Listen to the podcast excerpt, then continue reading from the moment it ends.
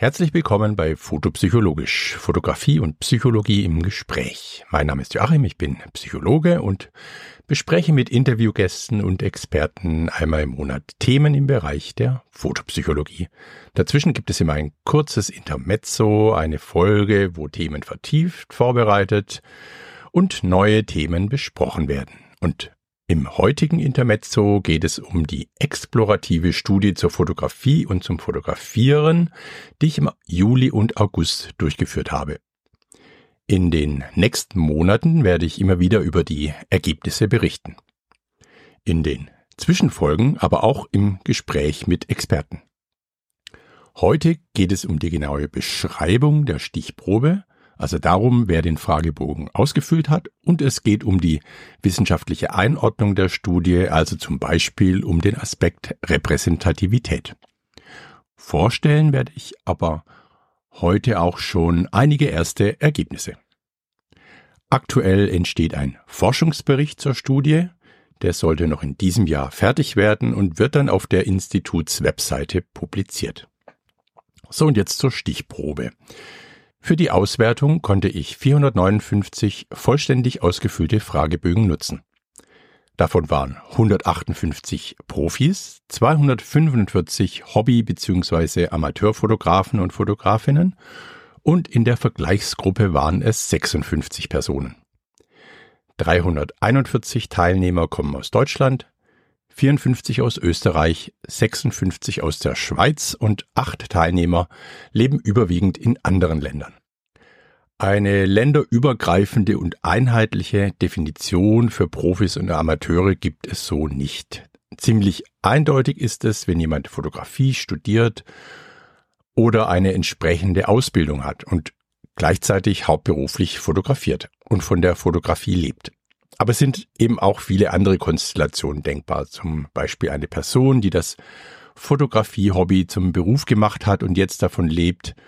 Oder eine Person mit Fotografiestudium bzw. Ausbildung fotografiert nur gelegentlich Projekte, äh, lebt aber von etwas ganz anderem und vieles mehr. Ähnlich vielfältig ist es bei denjenigen, die Fotografie als Hobby haben. Aus dem Grund habe ich mich dazu entschieden, die Zuordnung über eine Selbsteinschätzung im Fragebogen zu machen. Dass dies wunderbar funktioniert hat, kann ich nachher noch anhand von einigen Ergebnissen aufzeigen.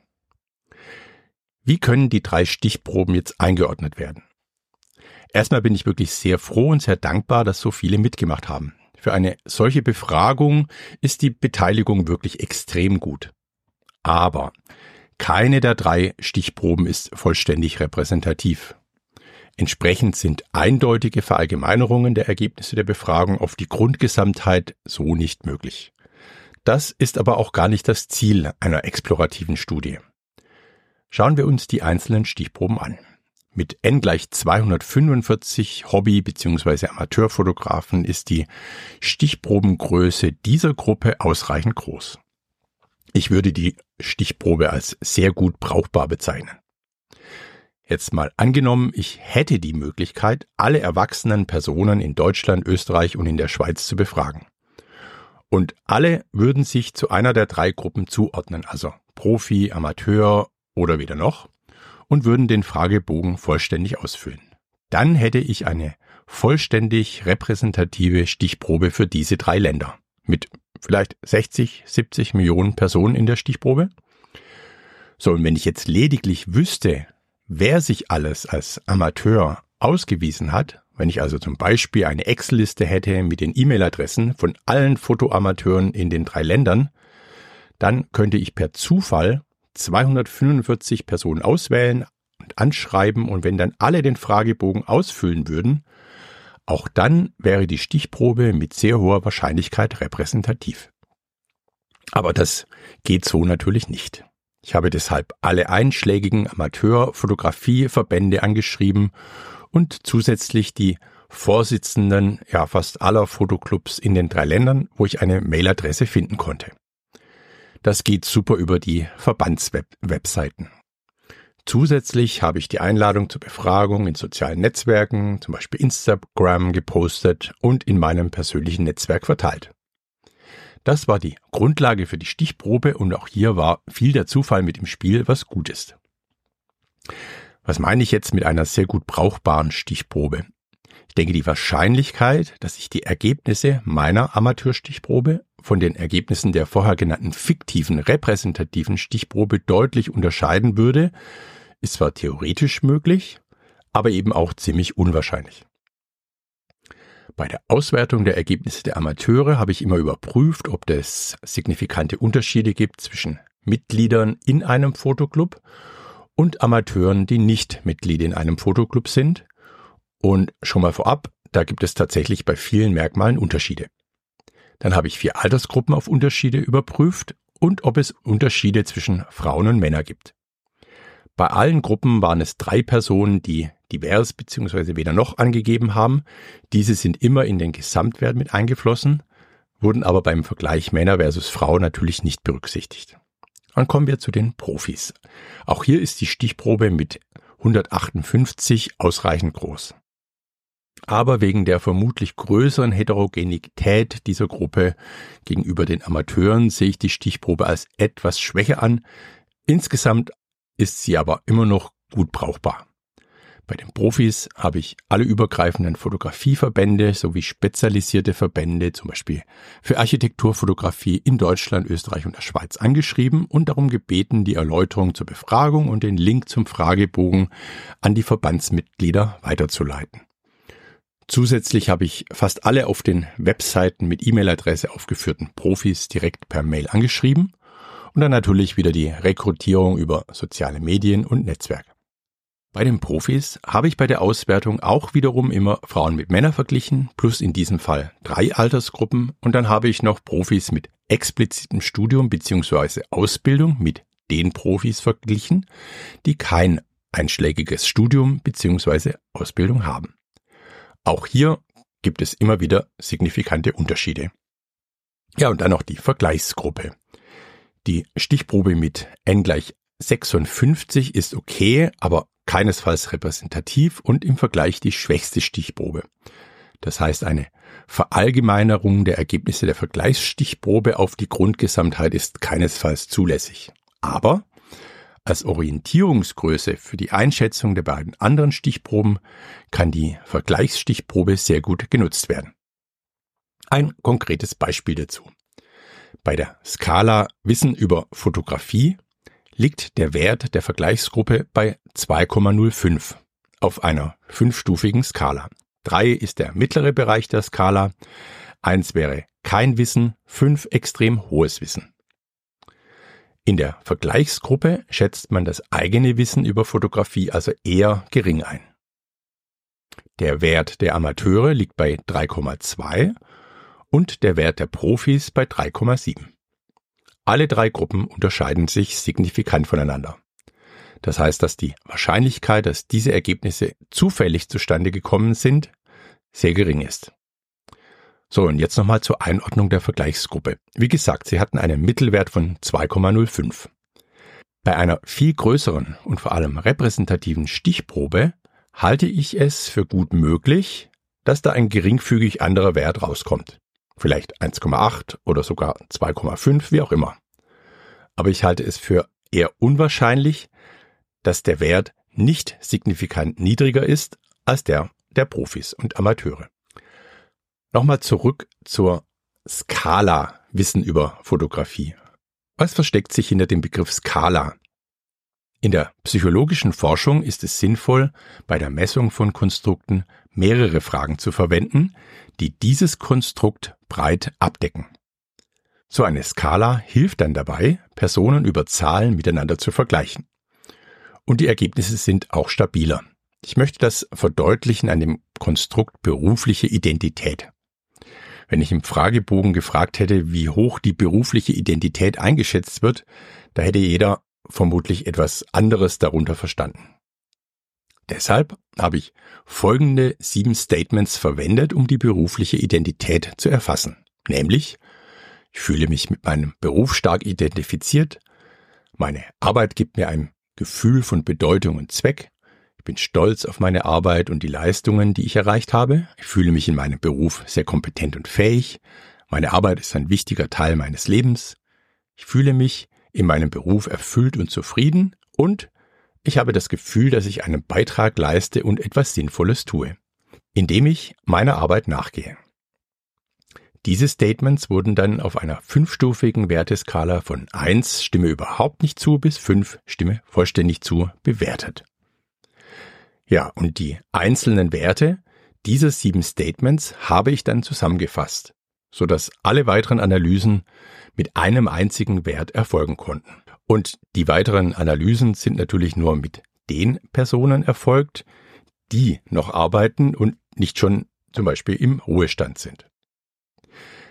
Davor habe ich natürlich überprüft, ob ich die einzelnen Statements überhaupt zusammenfassen darf. Der Fachbegriff dafür ist interne Konsistenz und überprüft wird hier statistisch, ob die Statements miteinander zusammenhängen und tatsächlich ein gemeinsames Konstrukt erfassen. Wenn jemand also dem Statement Ich fühle mich mit meinem Beruf stark identifiziert vollständig zustimmt, dann würden wir erwarten, dass die Person dem Statement Meine Arbeit gibt mir ein Gefühl von Bedeutung und Zweck zumindest eher oder ebenfalls vollständig zustimmt. Überprüft wird die interne Konsistenz mit Hilfe eines Statistikprogramms und einer Kennzahl, die heißt Kronbachs Alpha. Wenn alle Personen, alle sieben Statements, die ich vorher genannt habe, immer gleich, also immer mit Stimme vollständig zu oder Stimme eher zu oder teils teils etc. bewerten würden, dann wäre der Wert bei 1,0. In der Regel sollten Skalen mindestens ein Kronbachs Alpha von Punkt 7 haben, besser noch Punkt 8. Jetzt im Fall meiner Studie lag das Kronbachs Alpha für die Skala berufliche Identität bei den Profis bei Punkt 8,6, bei den Amateuren bei Punkt 8,8 und bei der Vergleichsgruppe bei Punkt 9,2. Ist also jeweils sehr, sehr hoch. So, und an der Stelle dann auch schon mal einen Ausblick auf die Ergebnisse. Die berufliche Identität der Profifotografen und Fotografinnen ist mit einem Wert von 4,42 auf der fünfstufigen Skala wirklich sehr hoch. Und die Profis liegen damit signifikant vor den Amateuren und der Vergleichsgruppe mit jeweils 3,9. Das ist dann auch wieder ein Hinweis darauf, dass die Stichproben sehr brauchbar sind. Bei den Profis ist ja ziemlich klar, worauf sich die berufliche Identität bezieht. Bei den Amateuren ist die Fotografie ja ein Hobby und es gibt eben einen Hauptberuf, der irgendetwas sein kann. Genau wie in der Vergleichsgruppe. Plausibel wäre nun, dass sich Amateure und Vergleichsgruppe hier nicht unterscheiden. Und genau das ist ja auch der Fall. Profis sind übrigens auch zufriedener mit dem Lob und der Anerkennung, die sie für ihre Arbeit bekommen. Dafür sind die Profis unzufriedener mit ihrem Einkommen und machen sich mehr Sorgen um die Zukunft als Amateure und Personen in der Vergleichsgruppe, die sich hier jeweils nicht unterscheiden. Und noch ein Beispiel für die Brauchbarkeit der Stichproben. Es gibt in der Studie viele Fragen, wo wir annehmen würden, dass hier Profis und Amateure ähnlich antworten und dass sie sich jeweils deutlich von der Vergleichsgruppe unterscheiden. Und das tritt auch so auf. Bei dem Statement Fotografieren ist für mich eine Möglichkeit zur kreativen Selbstverwirklichung, liegen die Personen in der Vergleichsgruppe im Schnitt bei 2,98. Im Bereich weder noch. Die Profis liegen dagegen mit 4,44 und die Amateure mit 4,29 jeweils signifikant vor der Vergleichsgruppe. Für die meisten Amateure und Profis ist das Fotografieren also klar eine Möglichkeit zur kreativen Selbstverwirklichung. Oder anders ausgedrückt, für sie ist die Fotografie eine wichtige Möglichkeit, sich kreativ auszudrücken. Das waren jetzt jeweils Mittelwerte. Auch hier gibt es etwas zu beachten. Es gibt in der Studie sehr viele Fragen und Skalen, die innerhalb einer Gruppe, also zum Beispiel innerhalb der Profis, tendenziell eher einheitlich beantwortet werden. Und es gibt Fragen und Skalen, wo die Beantwortung heterogen oder sogar extrem heterogen ist. Anhand einer dieser Fragen aus dem Bereich Fotografie und künstliche Intelligenz möchte ich das kurz erläutern. Es geht um folgende Frage. Für wie wahrscheinlich halten Sie es, dass sie KI-Software zur Erzeugung von Bildern zukünftig regelmäßig nutzen werden. Der Mittelwert liegt bei den Profis bei 2,79, also unter dem Skalenmittelwert mit einer leichten Tendenz in Richtung eher unwahrscheinlich. In diesem Fall ist die Standardabweichung mit 1,41 sehr hoch. Und immer wenn das der Fall ist, sollte man sich die genaue Verteilung der Werte anschauen. Die Standardabweichung ist ja ein Maß für die Streuung der Werte eines Merkmals, in diesem Fall die Wahrscheinlichkeit der Nutzung von KI-Software zur Erzeugung von Bildern um den Mittelwert herum. Also Mittelwert plus die Standardabweichung und Mittelwert minus die Standardabweichung. Dort liegen zwei Drittel der Messwerte bzw. zwei Drittel aller Personen mit ihren Angaben zur Wahrscheinlichkeit der KI-Software-Nutzung. Die Standardabweichung von 1,41 lässt in diesem Fall vermuten, dass die Angaben sehr, sehr unterschiedlich sind. Und so ist es auch. 24,7 Prozent der Profis halten die zukünftige KI-Softwarenutzung für sehr unwahrscheinlich. Weitere 22,2 Prozent für eher unwahrscheinlich. 17,1 Prozent sind unschlüssig und liegen in der Mitte. 21,5 Prozent halten es für eher und 14,6 Prozent für sehr wahrscheinlich, zukünftig KI-Software zur Erzeugung von Bildern regelmäßig zu nutzen.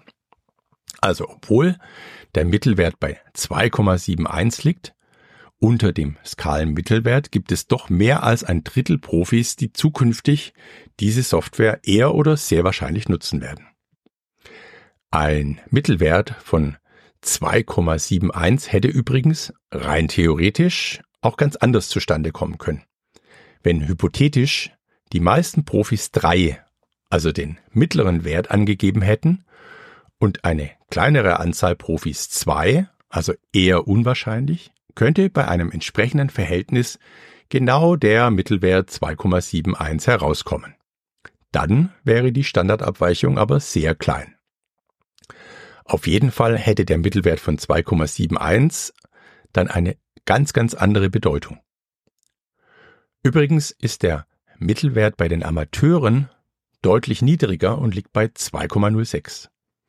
Nur 7,8 Prozent der Amateure würden eher und nur 6,9 Prozent würden sehr wahrscheinlich zukünftig KI-Software zur Bilderzeugung regelmäßig nutzen.